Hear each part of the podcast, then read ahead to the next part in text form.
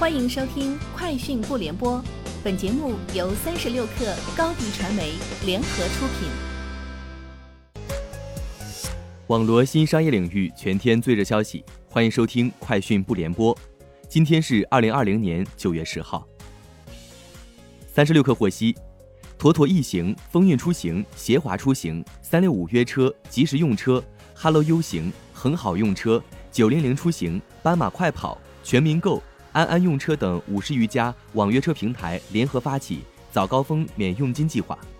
即日起每周一至周五早七时至九时，网约车司机通过该五十余家平台接到的订单，平台将免收司机佣金。该计划将覆盖参与平台所有已开通运营城市。百度 Apollo 宣布在北京正式开放自动驾驶出租车服务 Apollo Go。北京用户可以在百度地图及 Apollo 官网上预约体验 Robotaxi。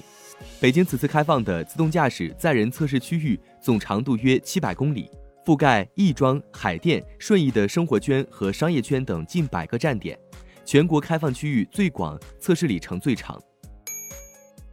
在腾讯全球数字生态大会微信发现新增长专场，微信 AI 团队联合惠普、英特尔宣布。将在惠普旗下第十一代英特尔阿库瑞 TM 处理器的笔记本和一体机上全新搭载智能语音助手惠小微，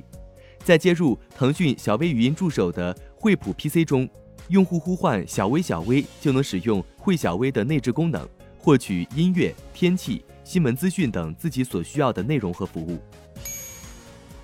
受卫生事件对酒店业的严重冲击，万豪国际酒店计划在十月底裁员百分之十七，约六百七十三名员工。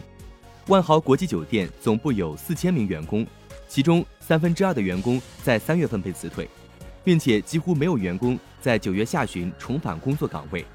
在四至六月期间，由于全球酒店入住率下降，该酒店收入暴跌百分之七十二，跌至十五亿美元。疫情对美国就业市场造成了严重破坏，失业率创下新纪录。但是亚马逊却在周三表示，他希望在未来几个月内填补三万三千个公司和技术职位，并在其运营网络中提供数千个小时工岗位。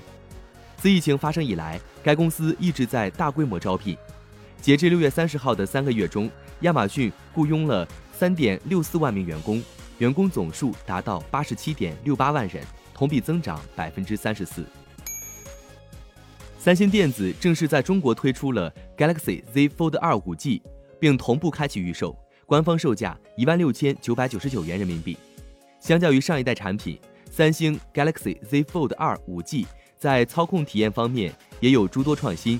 新机外部屏幕达到了六点二英寸，在折叠状态下，即便单手也能轻松进行接打电话、聊天、看视频等操作。苹果公司周三表示，已经开发了两种类型的口罩，并开始向员工分发，以限制新冠病毒的传播。这两种口罩分别为 Apple Face Mask 和 Apple Clear Mask，前者有三层滤布来过滤颗粒物，后者是美国食品药品管理局首次批准的透明医用口罩。苹果公司此前为员工提供的是标准的布口罩。以上就是今天节目的全部内容。明天见！欢迎添加小小客微信 xs 三六 kr，加入三十六氪粉丝群。高迪传媒为广大企业提供新媒体短视频代运营服务，商务合作请关注微信公众号高迪传媒。